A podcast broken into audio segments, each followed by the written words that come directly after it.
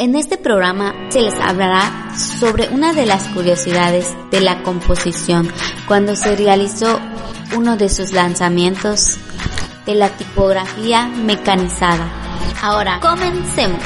Esto ocurrió a finales del siglo XXI, con el linotipo en 1806 y el monotipo en la década de 1890 sentaron las bases para la expansión masiva del material impreso.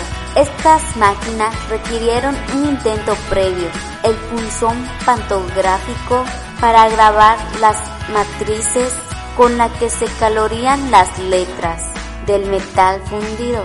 El linotipo ganó terreno rápidamente, mientras que la aceptación del monotipo fue más lenta, y es hasta 1905 que se convirtieron en un auténtico rival del linotipo.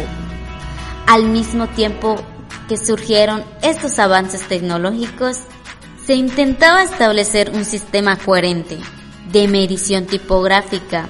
Faulkner realizó la primera propuesta del sistema de puntos en 1737 y fue modificada por Didot quien fijó la medida en 0.3759 milímetros.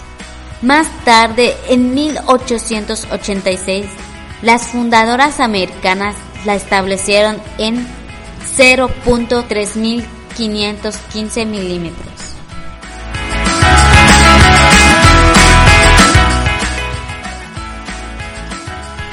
¡Wow! ¡Qué interesante! Pero bueno, eso es todo. Gracias por su atención. Espero que les haya gustado. Y mi nombre es Leticia.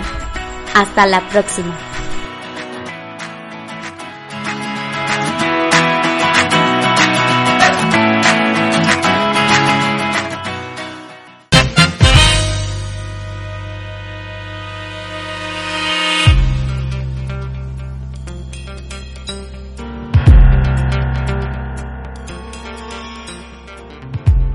Este fue un podcast de One Tipo.